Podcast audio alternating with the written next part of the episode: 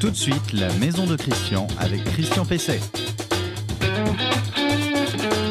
Eh bien, bonjour. Euh, en effet, c'est Christian Pesset, et c'est moi. Ravi de vous accueillir une nouvelle fois dans la maison de, de Christian, euh, la seule émission euh, qui est consacrée intégralement à la maison, à la construction, à son aménagement, à sa restauration. on va essayer aujourd'hui de vous aider donc à rénover, à équiper, à transformer votre maison pour la rendre toujours plus confortable, euh, plus économe, parce que c'est au goût du jour euh, euh, actuellement, et on va vous aider globalement dans, vos travaux. je vais vous donner donc quelques conseils pour aller dans ce sens. Je vous rappelle que vous pouvez retrouver cette émission tous les samedis matins à partir de 8h en gros sur le Renault Info Maison euh, euh, sur la page Facebook du même nom, sur LinkedIn et sur les principales plateformes de podcast. C'est aussi sur renoinfomaison.com que vous pouvez poser vos questions, ces questions auxquelles je réponds euh, donc dans cette, dans cette émission. Alors, aujourd'hui, dans cette émission, je vais répondre à la question de Fred sur la prise en charge de la fissuration de son crépi au titre de l'assurance décennale vous savez que c'est une source de conflit permanente euh, avec, avec les assurances. On en parlera tout à l'heure. Il y a une juridiction, enfin pas une, un arrêté euh, plutôt de, de, la Cour de cassation qui est sorti et qui va pas, à mon avis, arranger euh, les choses. dans la question de la semaine, dans quelques instants, je vais vous aider à choisir votre parquet. Les ventes de parquet, je ne vais pas dire s'envolent, parce que le parquet, il s'envole pas, mais euh, pendant l'été, parce que c'est la période euh, eh bien, où on est en vacances, on peut euh, consacrer du temps pour le poser soi-même et éventuellement. J'aurai un invité, comme toutes les semaines, Pascal Housset. Bonjour Pascal. Bonjour. vous êtes un habitué un habitué et donc on va parler avec vous de rafraîchissement, c'est la saison et surtout dans ce studio qui a une petite défaillance de climatisation aujourd'hui. Donc si vous voyez la, sueur perler de notre front, vous saurez, euh, vous saurez pourquoi. On va parler donc de packs et de, de packs hybrides et de packs hybrides gaz, on va voir que ça peut aussi euh, rafraîchir. Je finirai euh, par l'info du jour. Ah, l'info du jour, c'est un peu spécialisé, mais c'est un peu c'est le futur. Je vais vous parler de gazéification hydrothermale. Ah, on va voir ce que ça veut dire et, en quoi c'est peut-être une, solution euh, d'avenir euh, euh, pour remplacer le, gaz, le gaz fossile. Le conseil de la semaine. Alors, le conseil de la semaine, je vous le disais il y a, quelques instants, ça me parlait de, parquet. Euh, mais vous allez voir, il y a parquet et parquet. Les fabricants euh, proposent aujourd'hui des produits à la fois euh, décoratifs, très jolis, faciles à poser. Alors, parquet massif, lamellé ou contre-collé sur, sur panneau, pose traditionnelle, cloué, collé ou clipsé. Le parquet bois traditionnel, eh bien, il est en, lame avec des rainures et languettes sur le champ, c'est-à-dire sur le petit euh, côté, et qui sont destinés à s'emboîter et qui sont euh, cloués sur solive ou mieux sur euh, lambourde. un petit distinguo, vous avez les poutres, vous avez les solives et vous avez les lambourdes qui sont généralement plates. Et normalement, c'est là-dedans, c'est dans ces lambourdes qu'il faut euh, qu'il faut clouer euh, les lames et pas dans les solives. Mais ça, c'est un peu un débat de, de professionnels. Alors, l'épaisseur euh, des lames, elle est variable en fonction de l'essence et de la qualité. 22 mm, c'est la mesure euh, classique. Euh, et les largeurs, bah, ça va de, de 50 à, à 200 mm. 200 mm, ça fait déjà une belle lame. Euh, euh c'est un peu pour les, les, les, finitions, on va dire, un peu campagnardes, un peu rustiques, mais c'est très joli. la disposition des lames, eh bien, ça constitue, on va dire, le, le dessin du, du, parquet, mais on parle de calpinage pour désigner donc les différents points, parce qu'on parle aussi de points pour euh, désigner l'organisation donc des lames. Euh, les, professionnels vont pouvoir jouer aussi sur les couleurs, on va pouvoir faire alterner, on peut faire des, mosaïques, ça, peut être aussi euh, très sympa. Alors le plus classique, bah, c'est le parquet de, chêne, c'est constitué généralement de petites lames. les parquets de grandes lames, c'est plutôt, c'est plutôt du pin, c'est plutôt des bois exotiques. qui sont extrêmement chaleureux et facile, peut-être plus facile à entretenir d'ailleurs que le que le chêne. Alors les parquets ils sont ils peuvent être cloués donc je l'ai dit sur les sur les lambourdes mais ils peuvent aussi être collés sur du panneau. On peut faire un, un plancher en panneau et puis dessus on va le on va le coller. C'est aussi une solution.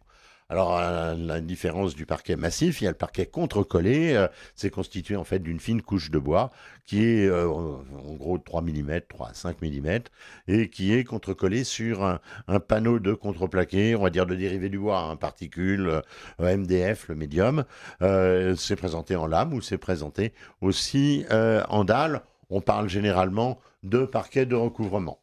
Nouveauté, le bambou. Le bambou euh, est une apparition relativement euh, récente. Ça permet de fabriquer des, parquets euh, très décoratifs et surtout particulièrement solides et résistants au poinçonnement. Alors surtout si on est ce qu'on appelle en bois de boue, c'est-à-dire que si on utilise les troncs de bambou, qu'on les sectionne, et puis c'est des bambous de, de, belle taille hein, quand même hein, pour arriver à faire ça. évidemment, c'est pas les petits bambous que vous avez dans votre jardin. Eh bien, on va avoir là quelque chose qui est je veux dire, presque résistant comme de l'acier, euh, ça peut être aussi très intéressant. Et puis, il y a de, beaux, coloris, de belles essences. Enfin, il y a le stratifié. Alors, très souvent, dans les magasins, on vous dit Ah, on va vous donner du parquet stratifié. Ben non, le parquet stratifié, ça n'existe pas. Le stratifié, c'est pas du parquet. Si vous entendez quelqu'un qui vous parle de parquet stratifié dans un magasin, vous pouvez vous méfier, vous méfier peut-être partir en courant parce que c'est même interdit euh, d'utiliser l'appellation parquet pour le, stratifier. Alors c'est quoi le stratifier ben, C'est une image, tout simplement, c'est une photo. Euh, qui reprend donc un matériau qu'on veut imiter, euh, qui est collé sur, sur du panneau et qui est protégé par une couche de, vinyle. Alors la grande différence entre parquet et stratifié, ben, c'est que le parquet, alors surtout le massif, il peut être poncé, donc il peut être, on va dire, rénové. Euh, le, contre-collé également, mais un certain nombre de fois, puisqu'on n'a que 3 à 5 mm d'épaisseur, et le stratifié, il est bon pour la poubelle, euh, puisque vous ne pourrez évidemment pas le poncer. Si vous le poncez, vous poncez l'image, et ça ne servira à rien. En revanche, ce qu'il faut dire, c'est que le stratifié permet de reproduire aujourd'hui avec une fidélité euh, extrême tous les matériaux, euh, y compris la pierre, par exemple, ce que vous n'aurez pas avec un, parquet en, bois. Et donc, c'est véritablement là le gros atout, outre le prix qui est moindre, de, de, de cela. Eh bien, profitez bien de l'été, profitez du mois de juillet et du mois d'août, si vous nous regardez euh, dans cette période euh, pour vous y mettre ou bien passer évidemment par un professionnel. Votre question à Christian Pesset. Question à Christian Pesset, l'éternelle question du crépi euh, fissuré. Alors, notre ami qui, qui m'a appelé, je recherche son nom, euh, c'est euh, là j'ai Florent, mais je suis pas sûr que ce soit Florent. Enfin bref, peu importe, il se reconnaîtra. Hein. Euh, Florent, il me dit j'ai besoin d'un conseil concernant notre maison que nous avons fait construire et dans laquelle nous avons emménagé en 2018 il n'y a pas longtemps. Hein. En effet, depuis à peu près six mois, je constate que par endroits, euh, le crépi autour de la maison se fissure et que des bouts tombent. Je veux savoir si cela entre le cadre de la garantie euh, décennale. En effet, il me semble avoir lu qu'en 2020, suite à une décision de la Cour de cassation, euh, la décennale ne couvrait plus le crépi. Sinon, quelles sont les démarches à entreprendre? Alors, si vous allez sur renoinfomaison.com, vous allez voir une photo, justement, parce que j'ai passé ça, là, j'ai fait une réponse sur, euh, sur le site, et vous allez voir une photo, effectivement. Bon, moi, ça me semble pas catastrophique, mais on sent que ça commence à, ça commence à se dégrader euh, sérieusement. Alors, la question de la fissuration des enduits et des crépis, est délicate. Euh, d'une façon générale, par rapport à la décennale, il faut savoir si les désordres, autrement dit les, les défauts de construction, sont susceptibles de rendre la maison inhabitable. C'est le principe de la décennale. Alors ça veut dire que pendant 10 ans, vous êtes couvert contre tous les risques de cette nature. Donc, normalement, euh, une simple fissuration sur un enduit ou un crépi, euh, micro-fissuration, eh ben, ça sera généralement considéré comme esthétique et ça ne sera pas donc pris en charge par la, décennale. Là, on est dans les, euh, on, on est dans les 4 ans, donc Peut-être que vous pouvez aller voir quand même votre constructeur pour dire 4 ans, c'est quand même pas terrible. Euh, vous pourriez me prendre cela en charge. Et puis, euh, euh, Florent nous parle d'une décision récente de la Cour de cassation qui distingue l'imperméabilisation et l'étanchéité. Ah, en clair, si votre façade est simplement euh, mouillé, mais que l'eau ne traverse pas le mur et que le crépi n'avait euh, pas de fonction d'imperméabilisation, le désordre ne sera pas pris en compte par l'assurance décennale. Bonjour les querelles d'experts. Je vais vous dire, moi, j'arrive pas très bien à comprendre la différence entre ce qui est imperméable et ce qui est étanche. ça dépend peut-être aussi de la nature même de l'enduit et de sa destination. C'est-à-dire qu'en clair, si un, un enduit est destiné véritablement à étanchéifier la façade et qu'il se fissure, ça sera pris dans la décennale. Si ce n'est qu'un enduit, on va dire presque décoratif, évidemment, ça ne sera pas pris euh, dans la décennale. Alors, en tout état de cause, de toute façon, si vous avez souscrit une assurance dommage ouvrage, je vous rappelle qu'elle est obligatoire et qu'elle vous couvre justement euh, contre tous les litiges ou les disparitions de l'entreprise qui a fait euh, vos travaux. Eh bien, c'est à l'assureur qui vous a délivré à vous maître d'ouvrage et pas maître d'œuvre. Maître d'ouvrage, c'est vous. Hein. Maître, le maître d'œuvre, c'est celui qui, dirige ou qui construit euh, éventuellement euh, la maison. Eh bien, c'est à cette assurance que vous devez euh, faire votre déclaration et non à votre constructeur avec lequel vous n'avez pas véritablement de relation. Sauf ce que je vous ai dit tout à l'heure, malgré tout, vous pouvez lui dire que ça vous paraît pas normal qu'un crépi, il commence à tomber au bout de 4 ans. Qu'est-ce qu'il en sera quand on aura ajouté un zéro C'est-à-dire dans 40 ans. Espérons quand même que vous trouviez une solution à cette question de Crépi. L'invité de Christian Pesset. Alors l'invité de Christian Pesset, c'est un habitué de cette, de cette émission qui va bien se rapprocher du micro. Euh, c'est euh, Pascal, Pascal Housset qui est président de l'UMG CCP FFB. Hein, euh, vous remarquez, il y a le logo derrière, donc derrière vous, donc on va s'en sortir. c'est quoi l'UMG CCP c'est un sigle un peu abscon. Bonjour Christian, oui tout à fait. Bon, je, je, je, vois que vous arrivez à bien le dire maintenant. Ah oui, euh... vous fait des progrès, hein, parce qu'au début, euh, c'était pas terrible. Hein, tout, à fait. Donc en fait, c'est l'union des métiers, euh, de, la, couverture, du chauffage et, de la plomberie, qui sont des adhérents de la Fédération française du bâtiment. Donc ce sont des, des entreprises qualifiées euh, adhérentes à, à, notre, à notre fédération. Voilà, donc je représente tous ces euh, corps de métier, donc euh, couverture, plomberie, chauffage. Euh, D'accord, alors j'avais déjà abordé un mmh. peu le, sujet, mais la question c'est est-ce qu'on peut se rafraîchir avec une pompe à chaleur hybride gaz? On en a parlé souvent. pompe hybride gaz, peut-être vous pouvez rappeler le, principe de Oui, alors le, le, le principe c'est d'avoir d'abord, d'abord on parle bien d'une pompe à chaleur.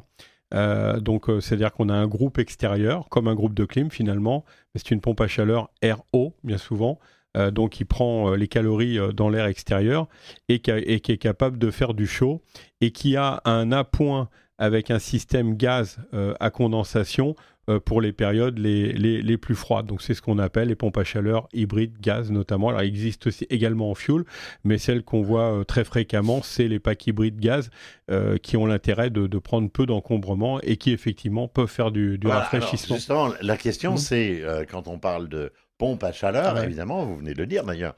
On parle donc de, de chauffage. alors, comment ça peut faire du froid? Il faut que ce soit réversible euh, Comment ça fonctionne? Oui, alors la plupart des, groupes pompes à chaleur RO euh, sur le marché sont réversibles de base. Alors l'objectif, bien évidemment, premier, euh, rappelons-le, hein, c'est l'objectif, c'est de décarboner, donc d'utiliser un système énergie renouvelable, ce qui est le cas de la pompe à chaleur. On va aller utiliser cette pompe à chaleur principalement pour faire du chaud donc en remplacement euh, de, de, je dirais, de, fossiles. Mais euh, ce système, euh, par sa nature de, de, de, fonctionnement, est capable aussi de faire du froid. Donc ce qui nous permet effectivement dans les périodes les plus chaudes de mettre en réversibilité de la machine. Alors on ne parle pas du tout de climatisation, nous ne climatisons pas, nous faisons du rafraîchissement. On, va, on, va, justement y revenir pour qu'il n'y ait pas, mmh. pas d'ambiguïté.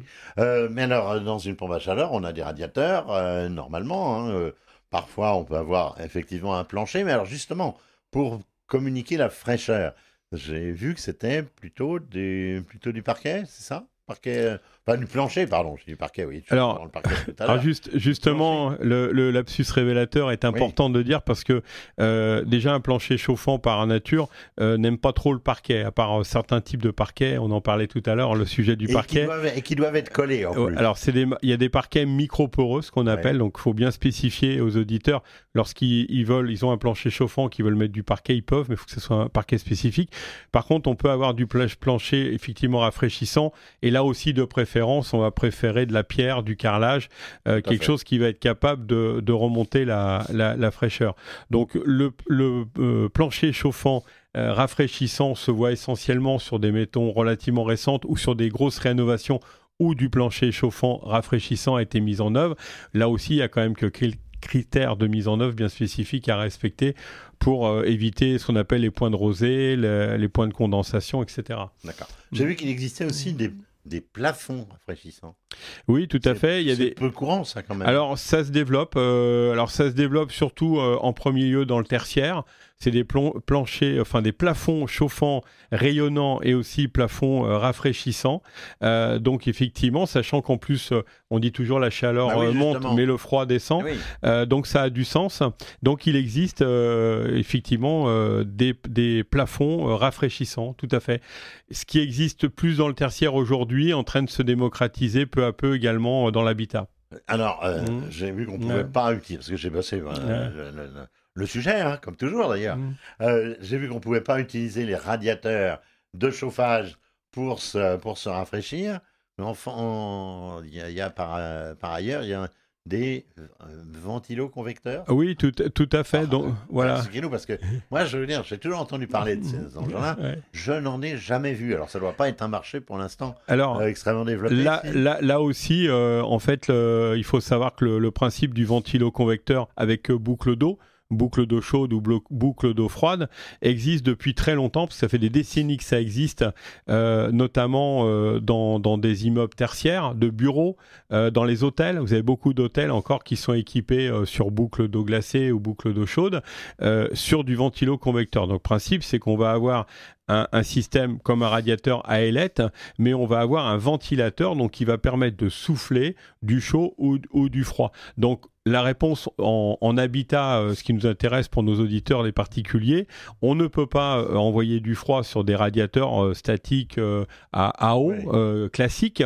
Par contre, souvent, ce qui est fait lorsque est, mis en place un équipement de pompe à chaleur hybride gaz, notamment, on remplace un ou quelques radiateurs existants par ces systèmes de, de ventilo convecteurs. En respectant une loi d'eau, c'est-à-dire qu'on ait de l'eau euh, qui n'excède pas en général 10 degrés pour éviter les problèmes point de, rosée, voilà, et les problèmes de condensation. Pour bien comprendre mes propos, il suffit de se dire que l'eau froide, de, l'eau de ville, euh, qui est en général donc l'eau de la plomberie, hein, ce qu'on appelle les réseaux d'eau froide au lavabo, l'évier, la douche. C'est 10 degrés, souvent ça arrive à, 10 degrés euh, au niveau du compteur, et euh, cette eau peut circuler dans la maison sans grand problème de, de, condensation.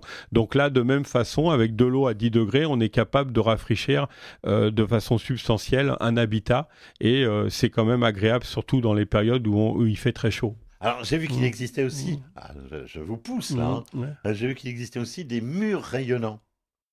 Oui, alors euh, aujourd'hui, toute surface finalement, parce qu'on est en train de faire le tour de la pièce, c'est-à-dire que vous avez, on, a, on a commencé par le, le plancher, euh, on a vu que le plafond était possible, mais il existe également au même type. Alors c'est un peu le même principe, hein. en fait c'est préfabriqué, ce sont des panneaux de mur euh, avec des, des, des, tubulures également à l'intérieur qui sont insérés dans ces cloisons et qui permettent effectivement de, de, chauffer ou de, ou de rafraîchir, tout, tout à fait. Mais alors le, le fait mmh. là, parce qu'on va parler aussi mmh. chauffage, euh, le fait aujourd'hui d'avoir recours au gaz pour, euh, euh, la partie chauffage complémentaire, c'est pas un peu paradoxal par rapport à la situation actuelle? Non, justement, euh, c'est le grand intérêt, euh, c'est les grandes discussions que nous avons actuellement euh, avec le législateur. c'est finalement l'intérêt d'avoir une partie usage en biogaz, hein, parce que c'est la vraie tendance, c'est ça. On parle de biogaz maintenant. On, sait que le gaz fossile à terme va être totalement arrêté. donc on a un développement, on a une, chance en France, c'est qu'on a un développement de la méthanisation et du biogaz qui va très rapidement nous permettre déjà là de, de couvrir. On parle beaucoup du gaz russe actuellement, rappelons-le hein, 17% des, des, des, besoins en France. Là, rapidement, avec la méthanisation, on arrive à couvrir.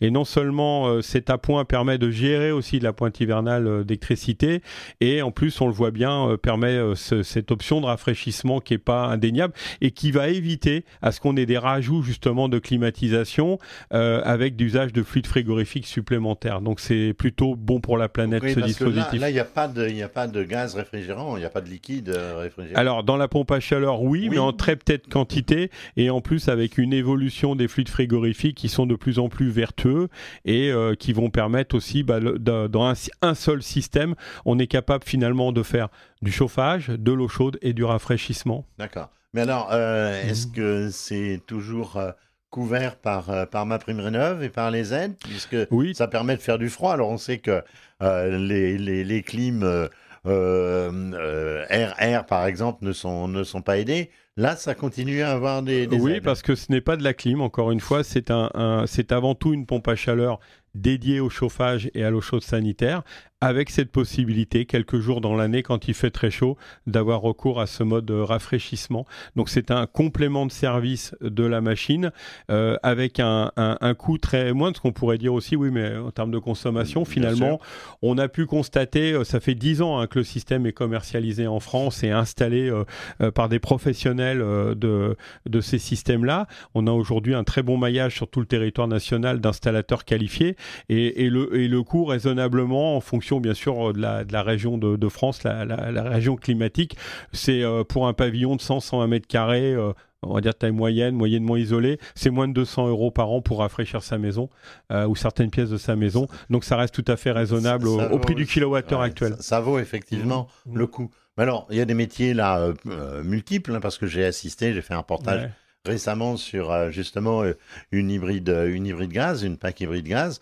Euh, on voit que ça demande euh, effectivement des, spécialistes euh, ça marche les formations euh, Ça suit la profession? Oui, tout à fait. On peut se réjouir euh, puisque par exemple au niveau de, des professionnels gaz, hein, PG, on, nous avons donc aujourd'hui plus de 1000 installateurs sur tout le territoire national qui ont la, formation et la qualification donc PG avec l'appellation aussi PAC hybride, un spécialiste PAC hybride, quand la mention PAC hybride. Donc ce sont des professionnels, des artisans qui sont aussi bien formés pour un installer la partie gaz avec toute la partie réglementaire, sécurité des installations, mais aussi la partie euh, pompe à chaleur. Donc euh, il y a une montée en compétence de l'ensemble des, artisans sur le territoire. Et vous savez, les entreprises du bâtiment ont une capacité d'adaptation, on l'a vu avec toutes les périodes qu'on vient de connaître, mais une très forte capacité d'adaptation et de mutation pour s'adapter aux solutions d'aujourd'hui, mais aussi de demain. Très bien, merci euh, Pascal Housset. Je rappelle, vous êtes président de l'UMGCCP, euh, donc euh, une branche de la FFB. Merci Christian. L'info du jour. Eh bien, l'info du jour, on va rester dans, dans, dans la méthanisation quelque part. On va rester là dans un. Alors, j'ai découvert ça, je veux dire, dans mes recherches, c'est la gazéification hydrothermale. Ah, qu'est-ce que c'est? Alors, euh, j'ai beaucoup parlé ces dernières semaines du, gaz vert qui est issu de la méthanisation des déchets verts, donc de, l'agriculture principalement, euh, mais aussi un peu du, du recyclage euh, des, produits alimentaires. et on parle aussi beaucoup d'hydrogène comme une solution pour se chauffer dans un premier temps, mélanger pour partie donc au gaz naturel, en tout cas pendant une certaine période. Mais j'avoue, je ne connaissais pas la gazéification hydrothermale. Alors on commence à en parler comme l'une des solutions pour sortir euh, de la dépendance énergétique. On en parlait il y a, quelques, instants. Euh, et pour se passer de l'énergie euh, fossile non renouvelable qui est évidemment le gaz naturel. Alors qu'est-ce que c'est? Eh c'est une forme de méthanisation. Ça consiste à obtenir du méthane à partir de biomasse liquide. Euh, tout ça ne sont pas forcément très bons. Hein. Euh, par exemple, les bouts des stations euh, d'épuration dont on ne sait pas toujours quoi faire et il y a toujours une partie qu'il est difficile euh, donc de d'éliminer dans la nature sans polluer à, nouveau. Alors la première étape, eh ben, ça consiste à séparer euh, les parties organiques et non organiques de ces de bouts liquides. Euh, on utilise ensuite donc la partie organique pour faire du méthane, exactement comme on le fait donc dans la méthanisation avec les déchets les déchets verts. Alors ce processus, je vous rappelle, donc ça s'appelle la gazéification, parce qu'on obtient du, euh, du gaz, et hydrothermal, donc parce que euh, c'est ce qui est liquide, et donc euh, j'imagine qu'on chauffe le bazar pour arriver à obtenir, pour arriver, je, vois Pascal Housset qui rigole un peu, parce qu'il se dit... euh, ah, voilà. Alors qui est-ce qui a, mis ça Qu'est-ce qui a mis ça au point? Eh bien, c'est très sérieux. hein. C'est le CEA, le Commissariat à l'énergie atomique, auquel on a ajouté maintenant euh, aux énergies alternatives. Le CEA, c'est pas seulement la bombe atomique ou les centrales euh, nucléaires. Euh, donc ça va aussi là vers un verdissement. Alors ils y travaillent depuis plusieurs années et la conjoncture évidemment internationale provoque un, intérêt certain pour pour cette technologie vertueuse puisque renouvelable évidemment et qui est de nature à valoriser des des déchets encombrants voire, je le disais tout à l'heure, euh, polluants. Alors, les résidus secs euh, des boues, eh bien, sont actuellement incinérés. C'est peut-être pas euh, le, mieux qu'on puisse faire, mais bon, j'imagine, peut-être enfouis, on s'en débarrasse comme on peut, mais il y a très peu de résidus, finalement. Et je vous parlerai une prochaine fois, parce que j'en ai toujours dans, dans ma besace, je vous parlerai de pyrogazéification, qui est aussi euh, une façon, euh, une autre technologie pour obtenir euh, du gaz vert. Alors, eh bien, eh bien voilà, euh, votre euh, émission euh, touche, touche à sa fin. La maison de, de Christian, euh, euh, 74e épisode. hein, on ne chôme pas, hein, donc vous les avez toutes, hein, toutes ces émissions. Vous pouvez les retrouver soit sur les plateformes de podcast, soit sur euh, reno-info-maison.com. Vous retrouvez cette émission tous les samedis matins, d'abord sur euh, euh, notre page Facebook, page Facebook sur laquelle vous trouvez aussi toutes les nouveautés qui sont sorties euh, sur le site au jour le jour. Je rappellerai que nous publions une fiche conseil pratiquement tous les jours et parfois deux. Ah, donc c'est ce qui fait qu'on est en train d'aller sur les 1500 fiches sur ce site. Vous devriez y trouver votre, votre bonheur. Merci à Vincent la technique, à Adrien euh, pour la préparation de l'émission, sa diffusion, les montages qu'il peut y avoir dedans. Euh, eh bien oui, alors retrouvez donc l'émission renoinfomaison.com, les principales plateformes de podcast, euh, sur LinkedIn et sur notre page Facebook. Euh, un coup de chapeau pour Deezer qui vient de faire une introduction en bourse. C'est apparemment pas tout à fait simple, mais ça se passe quand même bien. Deezer qui nous diffuse en podcast depuis le début de l'émission. Je vous souhaite un excellent week-end et une bonne semaine.